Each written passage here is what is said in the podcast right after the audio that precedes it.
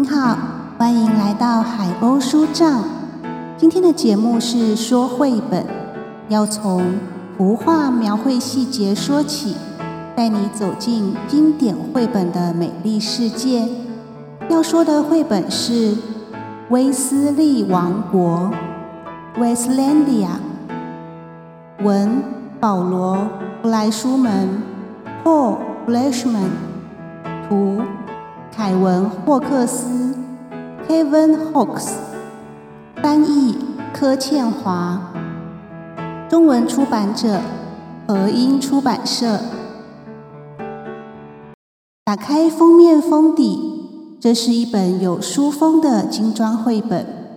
书封的图与被它包裹的绘本封面封底图是一样的。帅气的威斯利。戴着自制的草帽，穿着看来是同样材质的宽松长袍，系上腰绳，挂着斜背包，光着脚踩在足以支撑它重量的植物的托叶上面。这巨大的植物开着鲜艳的橘红色花朵，每朵花都比人的脸还大上五倍之多。威斯利右手握着花梗，左手在戴黑框眼镜的双眼上遮阳。他看似望向远方，表情充满自信。他前方一只身上有小红点的黄蝴蝶，似乎吸引了他的目光。在封面右下方有个戴眼镜的顶上秃的男人。从房屋阁楼探出头，吃惊地看着他。在威斯利身后是一片花海，蓝天白云。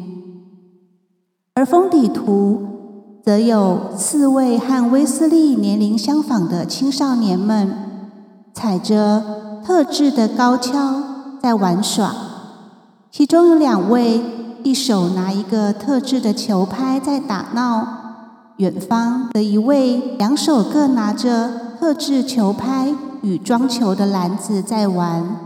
他的前方有个三个大小不同的圆框，似乎可以玩一种将球拍进框框里得分的游戏。他们中间那一位手中紧握着高跷的男孩，似乎技术不太好，两只高跷交叉分开。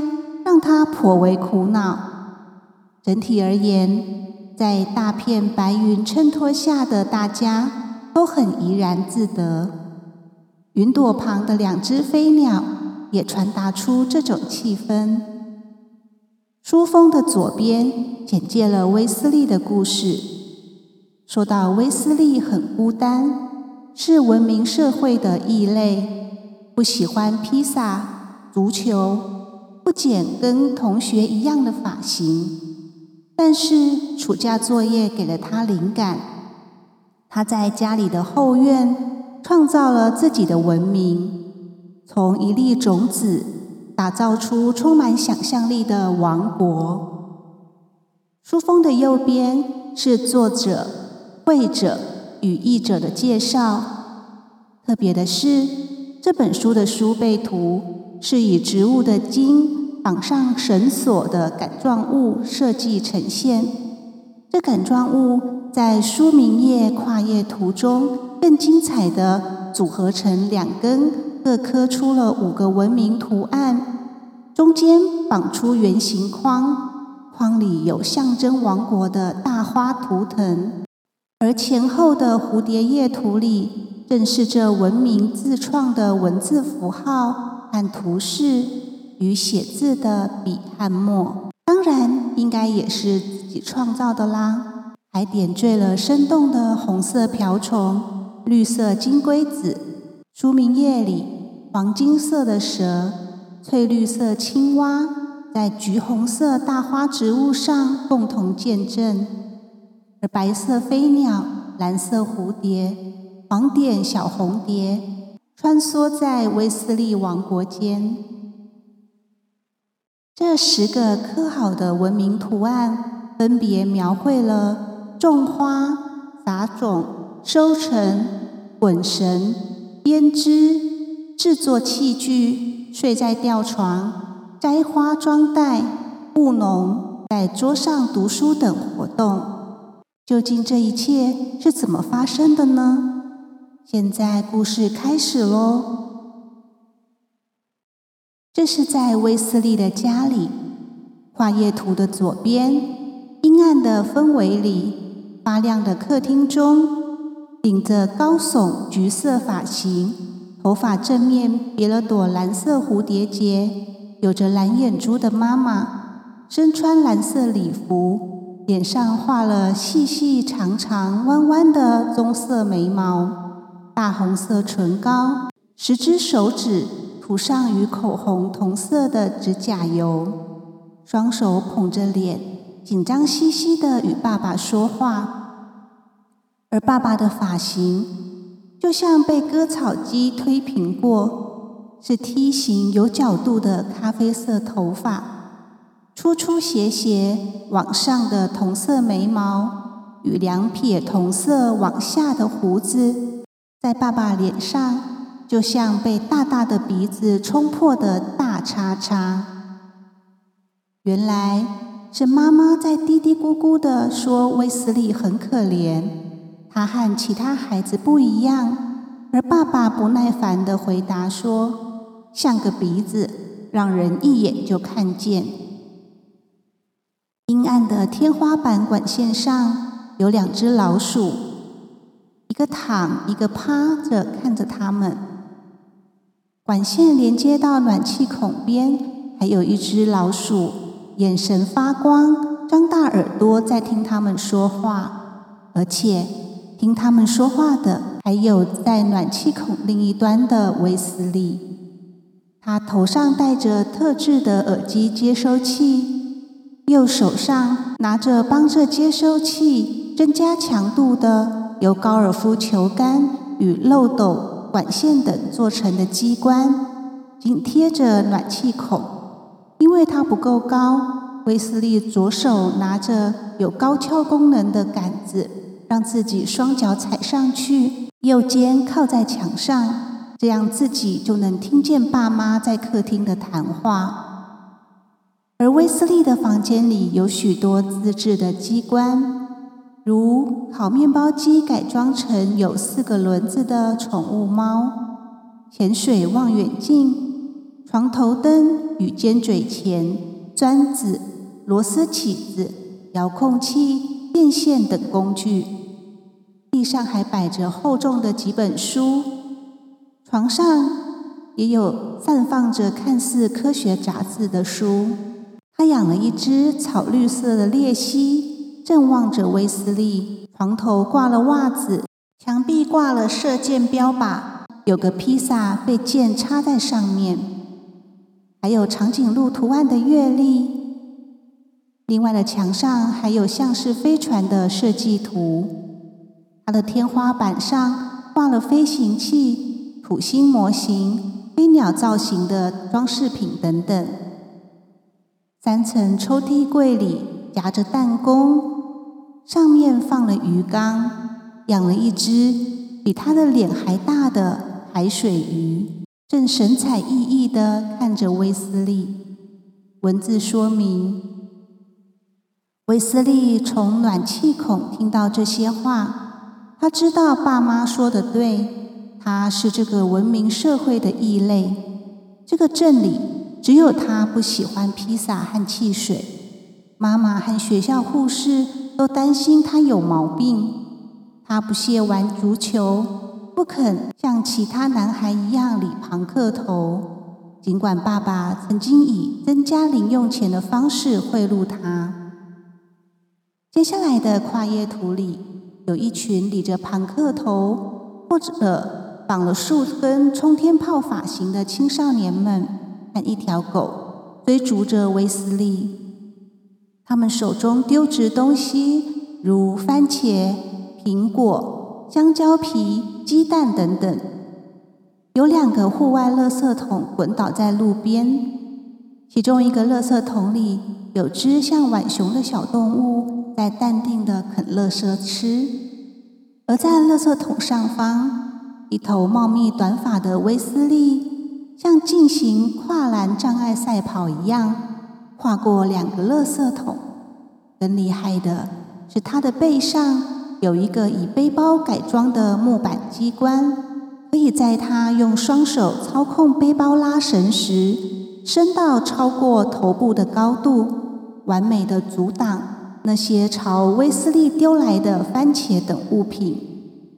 他们所在地是镇上的道路，路边两旁都是同样造型、带有阁楼、车库。和草地的平房，这是蓝天白云、好天气的平凡日子。文字说明，这一带只有两种房屋：车库在左边，或车库在右边。只有威斯利梦想更有趣的房屋造型。他没有朋友，欺负他的人却一大堆。他唯一擅长的运动。就是逃避他们。下一个跨页图，左边是起居室里，妈妈坐在紫色沙发里喝葡萄酒，椅凳上摆了一串葡萄。爸爸坐在绿底黄花的沙发里看报纸，而戴黑框圆形眼镜的威斯利坐在圆形木桌后的椅子上，正在读书研究着什么。桌面上还有他制作的邦普喷射器、一堆种子、一些花草树叶等等。他身后的地上叠着比他人还高的书堆。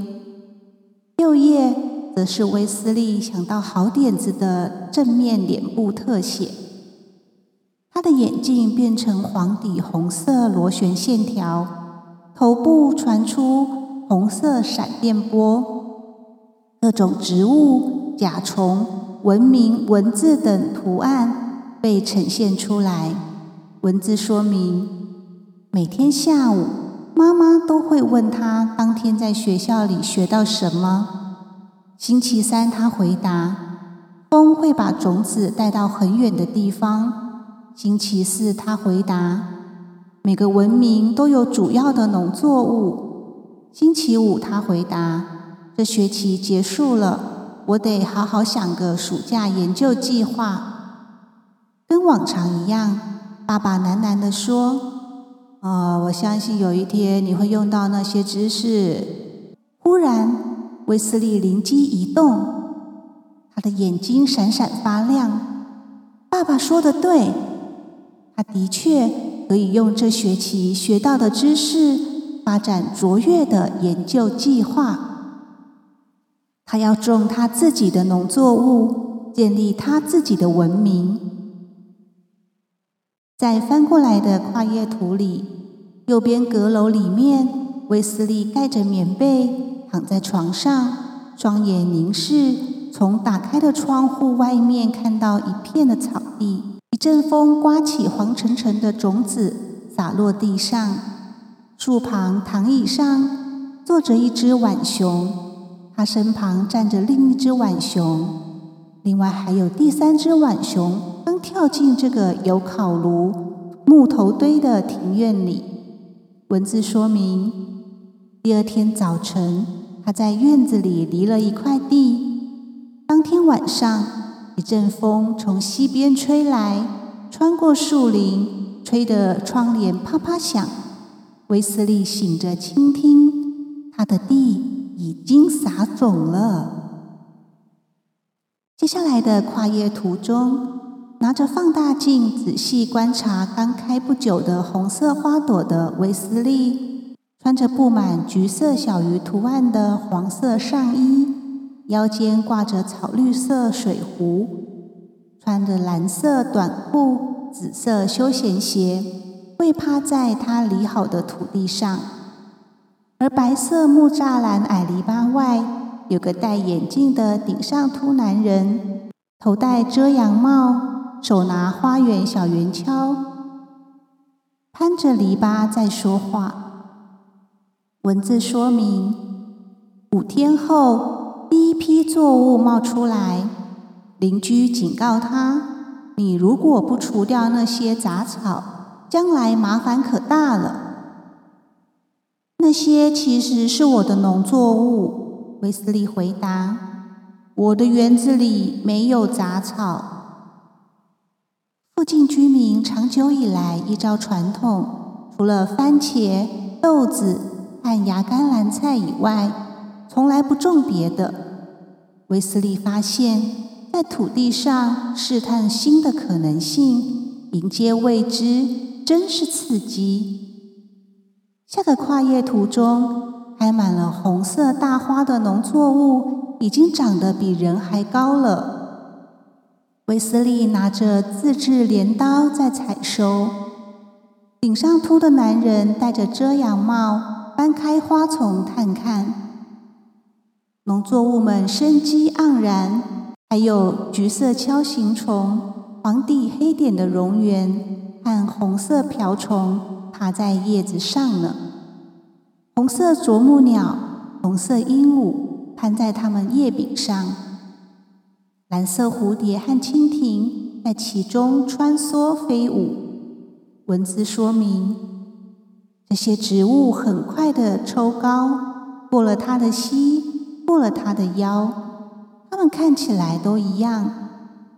威斯利翻遍了植物图鉴，仍然不知道它们究竟是什么。威斯利的邻居问他。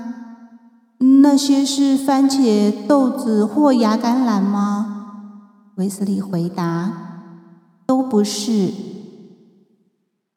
下个跨页图中，威斯利躺在植物编织成的椅子里，用植物做的叉子插着看似好吃极了的植物根部条状物。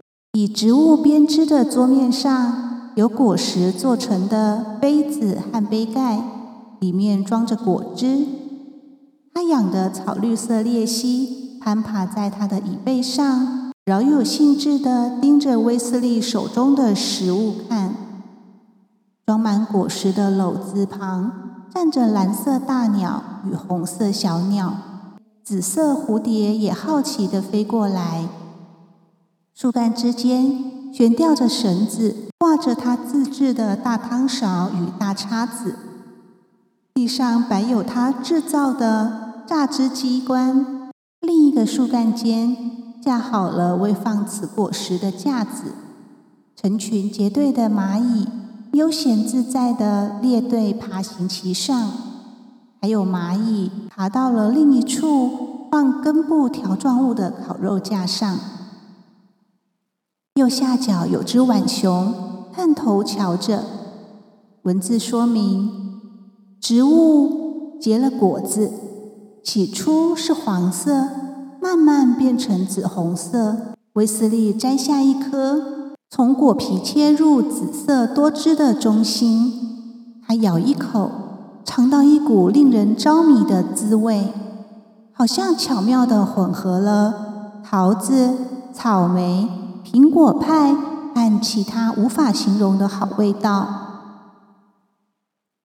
威斯利不再理会厨房里满柜子的早餐玉米片，他享受水果早餐，把切成两半的果皮晒干当杯子，还设计了榨汁的方式，喝一整天的果汁。他拔起一棵植物，发现根部长了一大条一大条的东西，他拿它们来煮、炸。或放在家里的烤肉架上烤，撒上一小撮香气浓郁的植物叶子来调味。接下来的跨越途中，威斯利穿戴自己利用此植物而制作的帽子、长袍，光着脚站在高大农作物旁采收大红花。地上还出现他设计做好的纺纱车和织布机。有两个庞克头男孩躲在织布机旁偷看威斯利的动作。白色矮篱笆上也出现了四颗青少年的头，探头探脑的往这里瞧。织布机上已经织出了用花朵造型代表威斯利王国的图腾。文字说明：威斯利照顾这些农作物，觉得热得要命。为了防晒，他用一条植物的树皮给自己编了一顶帽子。这项杰作刺激了他的灵感，设计出纺纱车和织布机。他用植物茎干内柔弱的纤维织成一条宽松的长袍。长袍能反射光和热，还有很方便的口袋，穿起来凉快舒服，不像牛仔裤又粗又重。下一页的图画中，已穿上编织草鞋的威斯利坐在用植物搭建好的凉亭下，特制的工作办公椅子看起来很气派，与之搭配的工作桌上铺了桌巾。桌巾脚边还垂挂着果实，桌上摆有看似要贩售的五瓶紫色液体，而威斯利的身后有一位男孩，俨然像是他的仆人般，挥动长长的树叶扇子为他扇风解热。草绿色鬣蜥抱着凉亭旁的树干，模样可爱。凉亭上方有一只浣熊趴着往下看，还有一只色彩鲜艳的大嘴鸟盯着他们瞧。桌子前有两位青少年在排队，要向威斯利付钱购买物品。地上出现特制的捣果实机关，一个小男孩正站在矮凳上拿木桩捶捣着。汁液顺着流入在碗里，周围还有四位青少年难耐飞来飞去的蚊虫，双手挥舞拍打着。远方屋子旁白色矮篱笆外，邻居拿望远镜在观察他们。文字说明：同学们本来嘲笑他，渐渐感到好奇。威斯利勉强同意。每人每次十分钟，轮流拿他的杵臼捣碎植物种子来榨油。这些植物油散发强烈的气味，是威斯利的防晒油和驱蚊液。他每天早晨抹一些油在脸上，然后用很夸张的价钱卖一点点给以前欺负他的人。下一个跨越图里，地上出现一个大大的圆环形状，圆心矗立了一根茎干，顶端站着一只收起翅膀的孔雀。孔雀和金干的影子投影在地上圆环的装置处，明显看得出来，这是随着阳光移动位置，影子在不同时间线上可以告知时间的一种日晷装置。不同的是，装置上没有出现我们熟悉的数字，取而代之的是一些画了花朵、叶子、叶柄等形状不一的图案。威斯利穿戴整套植物服饰之外，还拿了植物做成的权杖，看着这个装置。红色大花们充满了这个跨页图，有朵大红花。大道里面有草绿色裂隙攀爬着，另有一只蓝色小鸟站在大红花上。白色鹈鹕鸟悠闲地从威斯利上方飞过。右上角，邻居被守卫的黄金蛇吐信警告，惊慌失措。文字说明：有一天，妈妈问他：“你的手表呢？”威斯利说。它不代表了。他用植物的茎干做成计时的日晷，把一天分为八个时段，正好是花瓣的数目。他发明了新的计算方法，同样以八为进位的单位。他将他的领土这么多的新发明的大本营取名为威斯利王国。接下来出现的跨页图。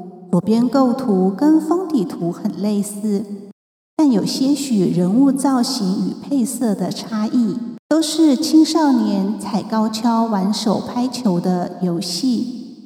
右边图里出现的威斯利，头上戴了应该是为此游戏设计的尖头草帽，而所谓的球，就是紫色圆圆的果实。威斯利帅气的踩着高跷，将斜背包里满袋的果实。一颗颗射向三个不同大小的圆框中，在他对面的一位男孩似乎防守不利，威斯利的球射进了最小的圆框了。在他俩身后，有一位绑了六根冲天炮发型的青少年，背着装果实的斜背包，站立不稳，五颗果实散了出来。蓝天白云下。大家似乎都玩得很尽兴。文字说明：威斯利对传统的运动不感兴趣，他为自己发明新游戏，利用植物的各个部分设计适合一个人单独玩的游戏。其他的小孩在一旁看得非常嫉妒。威斯利了解，增加玩伴能扩大他的版图。便又设计了让同学们一起玩的游戏，包含变化多端的策略和复杂的计分方法。他试着耐心看待同伴们的失误。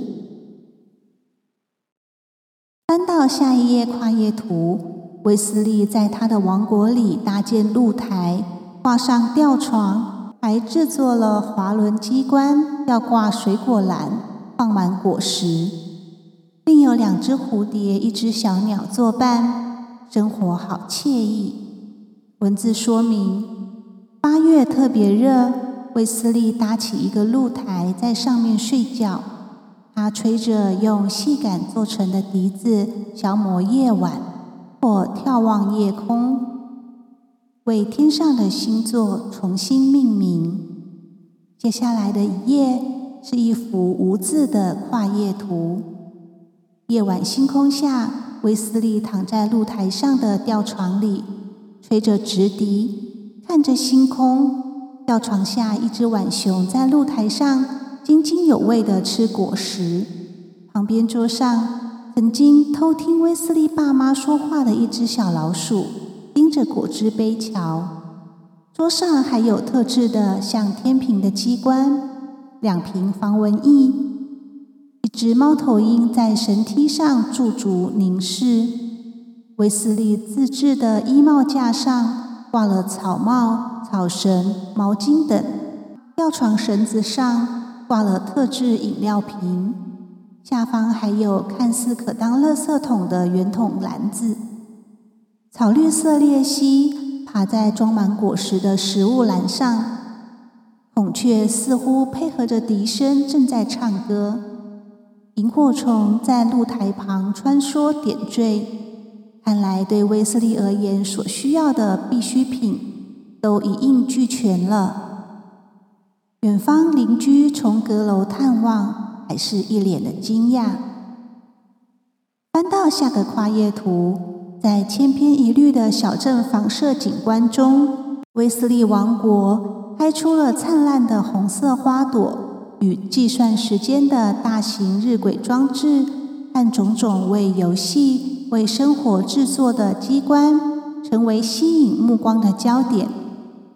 威斯利正在向吃惊的爸爸妈妈介绍他的王国。文字说明：威斯利的爸爸妈妈注意到他比以前有精神多了。妈妈说，这么多年来，头一次看他这么快乐。威斯利带他们参观威斯利王国。爸爸问他：“这种植物叫什么名字？”威斯利不知道它们的名字，所以一直叫它们“奇苏”。奇怪的“奇”，流苏的“苏”，就像它们的叶子在微风中窸窣作响的声音。就这样，他也为新发明的布料、游戏和食物一一。命名，创造出整套新语言。最后的跨页图里，威斯利坐在工作桌前，振笔疾书。桌上有特制的墨汁，还有笔袋，笔袋里面还放着功能不同的五支笔。以卷轴装帧的纸张上写了密密麻麻的文字。橘色蚂蚁列队像指阵般的趴在纸张的一端。防蚊液、梨子与果汁饮料像必备品般的，也放在桌上一角。桌旁还有类似果皮晒干制成的三颗灯泡，绑在植物的茎干上。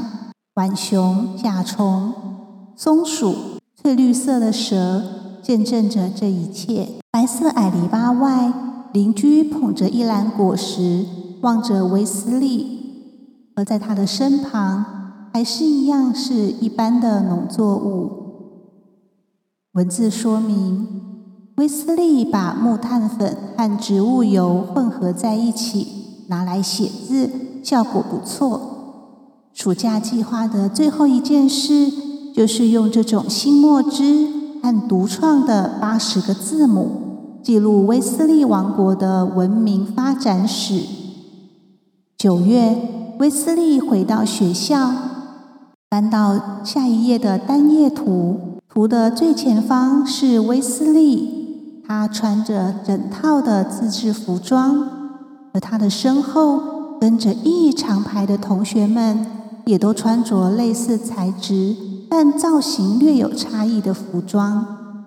有位同学手拿一朵大红花遮太阳，另外有同学。